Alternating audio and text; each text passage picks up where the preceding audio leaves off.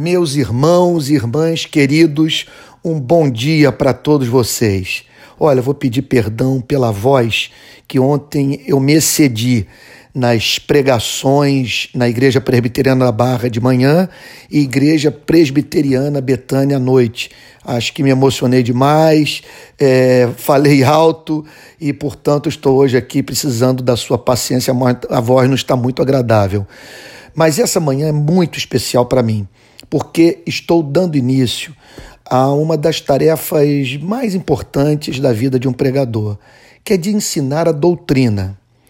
É meu propósito, a partir de hoje, fazer um exame completo de todos os artigos de fé do Catecismo de Heidelberg. O Catecismo de Heidelberg é o segundo dos padrões doutrinários da Igreja Reformada e originou-se no ano de 1563 na cidade de Heidelberg, capital do eleitorado alemão do Palatinado. O príncipe eleitor Frederico III, que se tornou calvinista em 1560, encarregou um professor da Faculdade de Teologia de Heidelberg, de nome Zacarias Ursinos, e um outro chamado Caspar Olevianos, que era pregador da corte, de prepararem um manual de instrução doutrinária para consolidar a fé reformada em seus domínios. O novo catecismo foi aprovado e publicado em 1563. O sucesso foi imediato e em sua terceira edição, as perguntas e respostas foram agrupadas em 52 dias do Senhor, 52 domingos, de modo que o seu conteúdo pudesse ser estudado ao longo de um ano.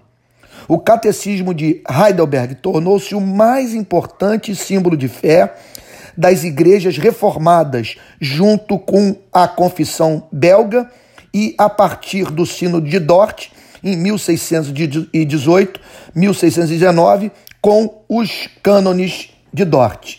Pois bem, o cristianismo, segundo Calvino, não sobrevive sem a catequese. O que, que ele queria dizer com isso? É claro que Calvino estava falando sobre algo superior ao método a catequese consiste no ensino da doutrina mediante esse sistema de perguntas e respostas. É extraordinário, porque ele ajuda a, memori a memorizar a verdade. Agora, mais importante do que isso é o contato com essas doutrinas, seja qual for o método que venha a ser empregado. Porque o cristianismo não subsiste sem compreensão da doutrina. É necessário, portanto, que haja em nossas vidas uma harmonia é, dessas três dimensões da verdadeira espiritualidade que muitas vezes as igrejas não conseguem é, é, harmonizar em, em, em seu modelo de espiritualidade, de vida cristã, é, em seu conceito de santidade de vida. Eu estou falando sobre a doutrina, a experiência e a prática, que atingem o homem integral, sua mente, seu coração e sua vontade. Então, o cristianismo, ele, ele, ele nos chama para provarmos da bênção do Espírito Santo. Há um elemento místico na fé cristã. O cristianismo Trata-se, é, permita-me dizer, de uma religião profundamente experimental. Ele crê na possibilidade de homens terem contato real, concreto, iniludível com Deus nessa presente vida.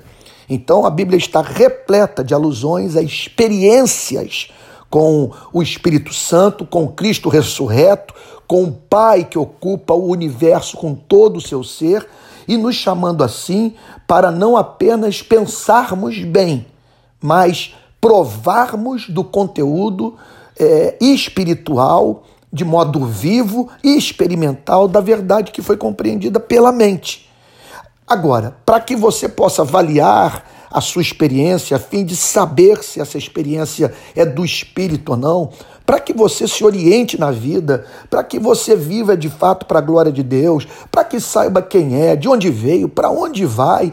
sabe, para que você conheça o seu Criador, para que você possa discerni-lo em meio a essa Babel de tantas definições, as mais variadas e contraditórias, sobre a pessoa do Criador dos céus e da terra, é necessário que você conheça a doutrina. E essa é a segunda dimensão, a dimensão doutrinária, que envolve o conhecimento das verdades que estão espalhadas pelo cânon sagrado do Antigo e do Novo Testamento.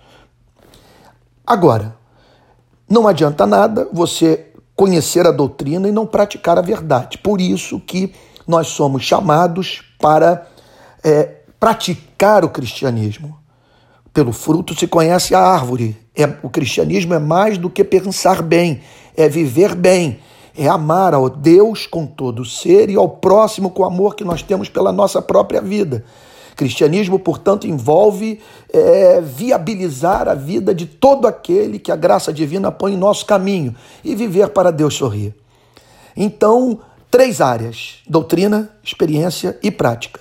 O que nós vamos fazer a partir de hoje é examinar a dimensão doutrinária. É claro, sempre é, é, falando sobre as suas consequências para a ética, bem como as suas consequências para a administração dessa relação viva com Deus infinito pessoal revelado pelas sagradas escrituras. Então, eu chamo a partir de hoje a mergulhar nesse oceano da verdade que vai ajudá-lo, eu não tenho a mínima dúvida, a pensar de modo cristão.